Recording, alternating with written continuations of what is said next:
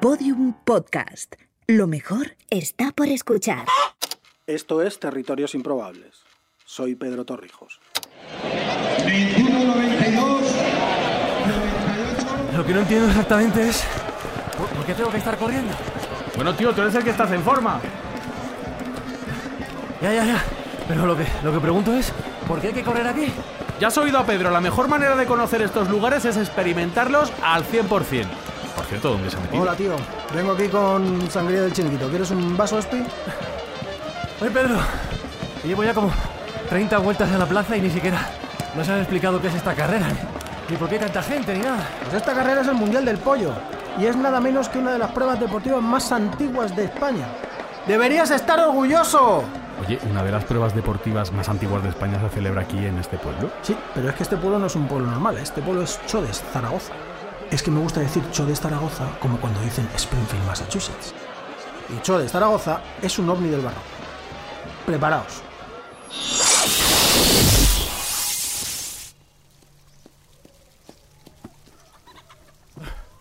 Espera, que tomo aire. Un poquito. Oye, oye ¿me, tienes, ¿me tienes que explicar cómo, cómo haces el truco ese, tío? ¿Y, y dónde se han metido los corredores? Joder, ¿dónde está toda la gente? Pues la gente está en sus casas, en el pueblo, en esta plaza. Pero que no es que el pueblo tenga una plaza, es que todo el pueblo es esta plaza. ¿No hay más pueblo? ¿El pueblo es este círculo de casas blancas? Bueno, no, no, no es exactamente un círculo, es un dodecágono, es un, un polígono de 12 lados. Lo que pasa es que los lados del polígono son muy cortos y desde dentro pues, pues parece un círculo. Ya, y por eso lo del ovni, ¿no? Y es que así era este lugar cuando nació, un ovni posado en medio de los campos de Aragón.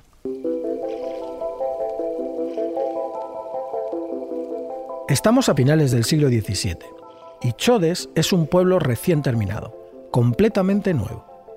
Cien años antes el pueblo no existía, o al menos no existía en esta llanura junto al río Jalón.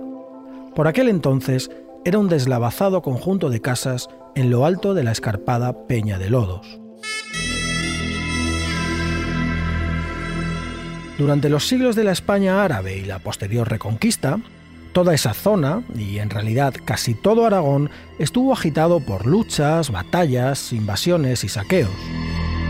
Por eso, el viejo Chodes se había ido poblando en un lugar capaz de ser defendido con facilidad, en un risco. El problema es que en un tiempo de paz, esa posición geográfica obligaba a la gente de allí a lidiar con una enorme dificultad. Con terrenos de pendientes tan pronunciadas y la roca firme casi en superficie, las tierras no eran fáciles de cultivar.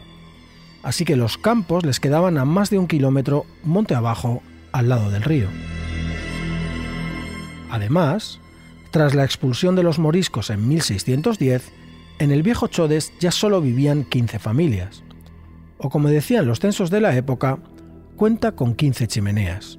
El pueblo parecía condenado a la desaparición.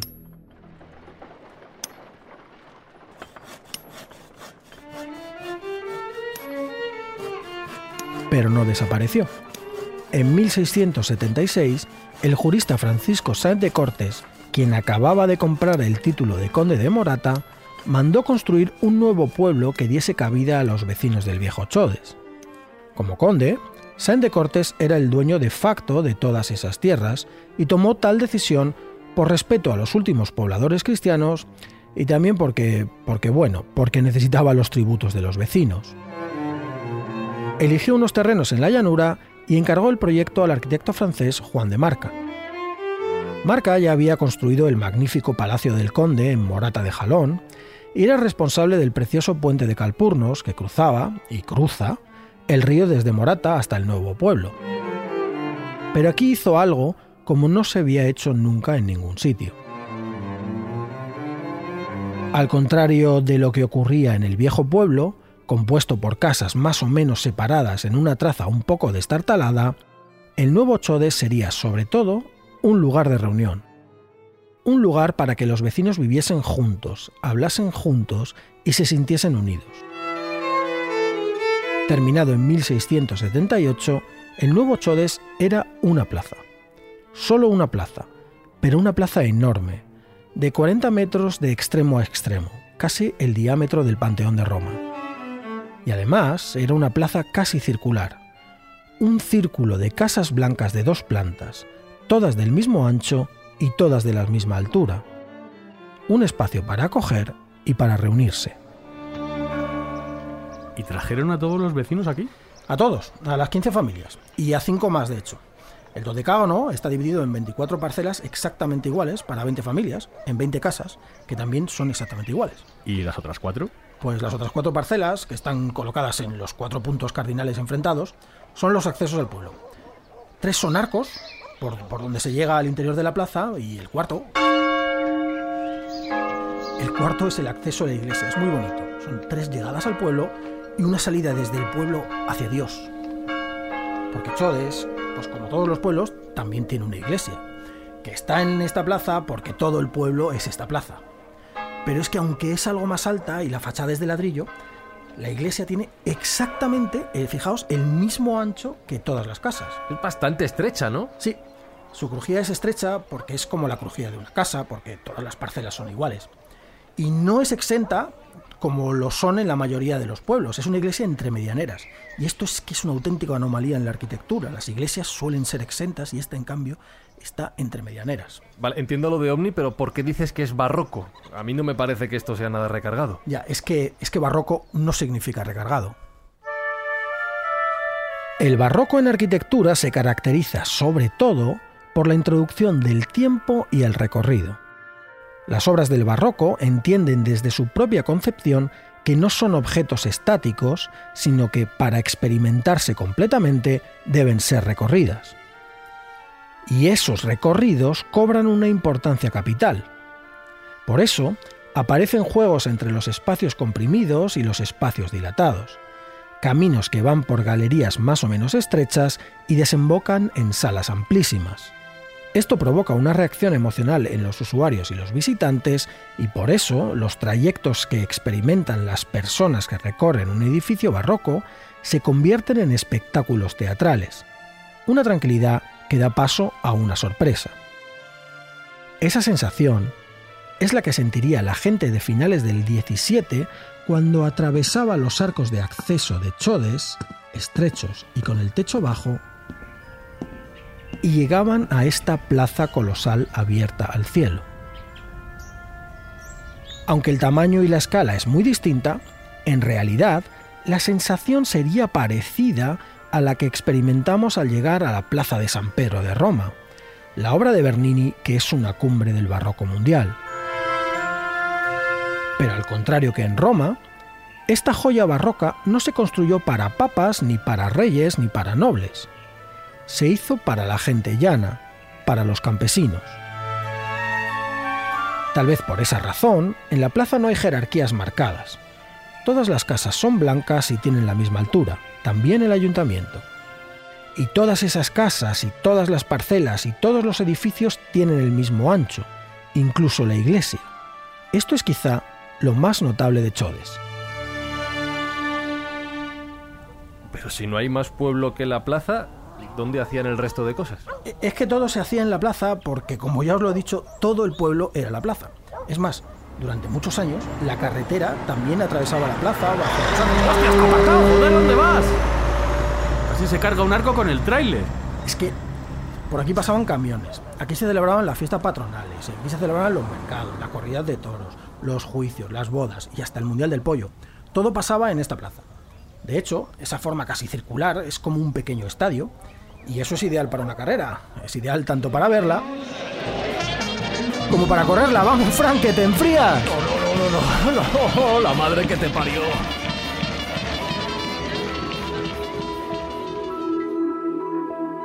Con el transcurso de los siglos, Chodes ha ido creciendo alrededor de su traza inicial con nuevas calles y nuevos barrios. Ya no es un ovni aislado y posado en la llanura. Ahora es un pueblo algo más grande, aunque la plaza, la Plaza Mayor de Chodes, con sus casas blancas idénticas, se conserva casi como el primer día.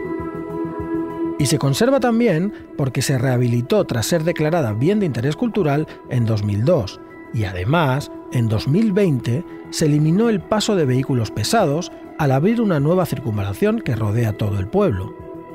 Eso sí, a finales de septiembre en la plaza se siguen celebrando cada año las fiestas patronales en honor a San Miguel Arcángel. Fiestas cuyo espectáculo central es el Campeonato del Mundo de Carreras Pedestres, el Mundial del Pollo.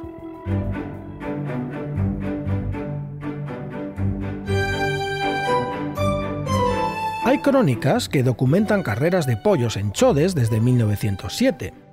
Si bien otras investigaciones dan como probable que las primeras pruebas se disputasen bastante antes, al menos desde 1880. Lo cual quiere decir que las primeras carreras pedestres de Chodes son anteriores a los primeros Juegos Olímpicos modernos, los de Atenas de 1896. El Mundial del Pollo consiste en dar 120 vueltas a los 90 metros aproximados que forman la cuerda de la plaza. Casi 11 kilómetros de prueba bajo balcones engalanados para la ocasión y con una charanga en el centro que jalea a corredores y asistentes con canciones y también con apuestas. Dentro del espectáculo festivo y semiprofesional que es la carrera, el animador suele anunciar premios y primas a lo largo de la prueba.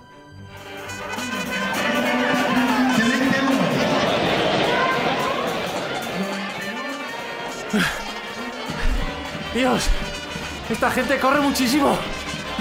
Es que esta prueba tiene mucho nivel. Uy, el walkie. Sí, sí, sí, sí, dime, dime. ¿Quién es? Hola, soy Abel Antón, bicampeón mundial de maratón. Hola, Abel. Oye, ¿es verdad que tú corriste esta prueba en el 85? Y cuéntanos, ¿cómo fue la experiencia? ¿Cómo es eso de correr dando vueltas a una plaza tan pequeña? La experiencia era pues que era diferente a todo lo demás, ¿no? Eh, había apuestas, eh, cada vuelta había apuestas cuando se juntaban dos o, o decidían entre quién en la próxima vuelta tenían que correr y había una banda de música que cuando pasabas por la vuelta empezaban a tocar y ahí pues tenías que ganar y tenían un premio, ¿no? Pues apuestas a lo mejor en aquella época eran pesetas, pero vamos, como ahora pueden ser 10 euros o 20 euros o apuestan y la gente pues corre para, para ganarse su apuesta, ¿no? Y luego ya recuerdo que había otro tipo de apuestas también, de que el que ganaba ganaba tanto, el segundo tanto, el tercero tanto, y si el primero le daba vuelta al segundo, pues le daba tanto dinero, ¿no? O sea, que es que era una carrera totalmente diferente que tenía mucho espectáculo y yo creo que era bonito de cara al espectador, ¿no? Porque la gente se lo pasaba muy bien eh, apostando por los corredores. Lo único que no disfruté fue pues en la propia competición porque era todo el rato dando vueltas en eh, eran 120 vueltas y que recuerdo y que terminé con los pies pues con unas ampollas fatal de correr siempre en el mismo sentido, ¿no? Pues fijaos en nivel, fijaos en nivel que Abel Antón terminó segundo. Sí, sí. Sí, ya os digo que esta gente corre un huevo. Ya te digo. Ese año ganó Fernando Díaz, un veterano que llevaba unas cuñas especiales en las zapatillas que le servían para compensar pues lo de estar girando todo el rato al mismo lado, todo el rato a la izquierda. Oye, ¿por qué se llama el Mundial del Pollo? Pues porque en las primeras pruebas el premio para el ganador eran tres pollos. Dos pollos para el segundo y un pollo para el tercero. Es más, es que lo de Chodes no era una cosa única. Las carreras de pollos, que se llamaban así, fueron muy muy populares en todo Aragón a finales del 19 y durante la mayor parte del siglo XX. Lo que pasa es que la de Chodes se celebra en este lugar tan chulo, en este lugar tan especial. El Mundial del Pollo de Chodes se sigue celebrando de forma casi ininterrumpida desde hace más de un siglo. Lo han disputado corredores de la talla de Mariano Aro o Abel Antón, y los participantes son cada vez de mayor nivel y la victoria conlleva un prestigio muy especial. Tal es así que cada vez la corren más atletas internacionales y de hecho, los dominadores de los últimos años son en su mayoría marroquíes. Es una serendipia muy curiosa que 400 años después de que los moriscos fuesen expulsados del Chodes viejo, el rey del Chodes nuevo sea Said Aitadi, un marroquí nacionalizado español. Es un círculo de la historia. Es un círculo, como Chodes.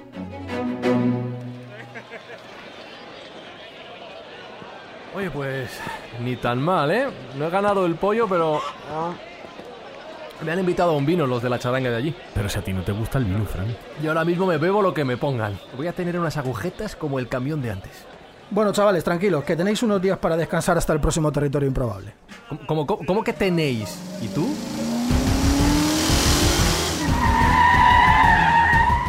Yo lo siento, tíos, ya sabéis, tengo que salvar al mundo. Pero tranquilos, que os he dejado las coordenadas en el móvil y a las afueras del pueblo hay un vehículo a vuestro nombre. Que lo, lo cogéis y os sirve para volver a casa.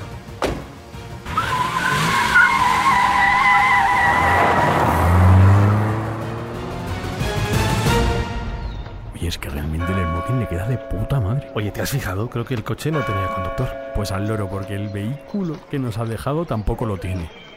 Oye, ¿tú sabes conducir un tractor, Fran? Yo sé conducir de todo, tío.